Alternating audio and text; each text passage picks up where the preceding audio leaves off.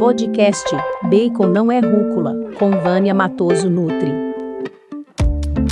Olá meninas, tudo bem? Aqui é Vânia Matoso, nutricionista e criadora do podcast Bacon Não é Rúcula, e hoje a gente vai falar de um tema que aflige muito nós mulheres adultas, a enxaqueca. Você tem enxaqueca? Conhece alguém que sofre de enxaqueca? Então já manda esse podcast para ela, porque as dicas podem ajudar e muito.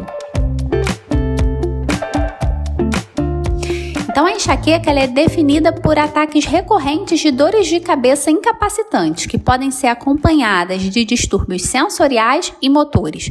Entre os sintomas estão a sensibilidade à luz, ao cheiro, ao ruído, náuseas e vômitos, dor de estômago, perda de apetite, fadiga e tontura, além da dor de cabeça em si. De forma simplificada, a enxaqueca pode ser classificada como episódica, quando ela aparece menos de 15 dias por mês, ou crônica, quando são 15 ou mais dias por mês, por mais de 3 meses, e é mais comum em nós, mulheres adultas. A etiologia da enxaqueca é multifatorial, sendo influenciada por fatores genéticos e também ambientais.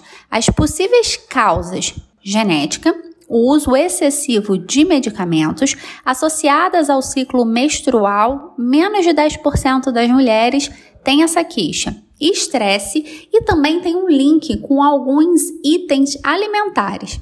Dentre tais itens que podem ser gatilho para enxaqueca, a gente vai falar de aditivos alimentares, cafeína, adoçantes artificiais, especialmente o aspartame atrasar ou pular refeições.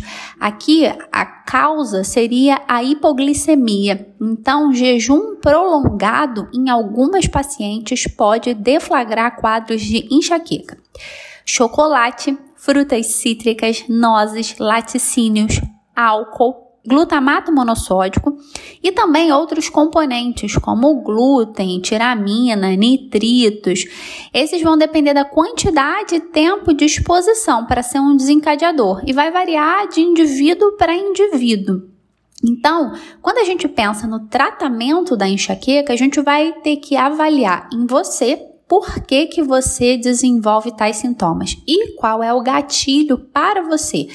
Se cada um é de um jeito, a gente não tem como generalizar os alimentos, certo? Então, o que às vezes funciona para sua amiga não vai funcionar para você. E aí, um bom rastreio no consultório consegue ajudar a gente muito a tratar o seu problema. A gente vai fazer mais podcasts sobre o tema, então acompanhe a nossa série super especial feita com muito carinho para vocês.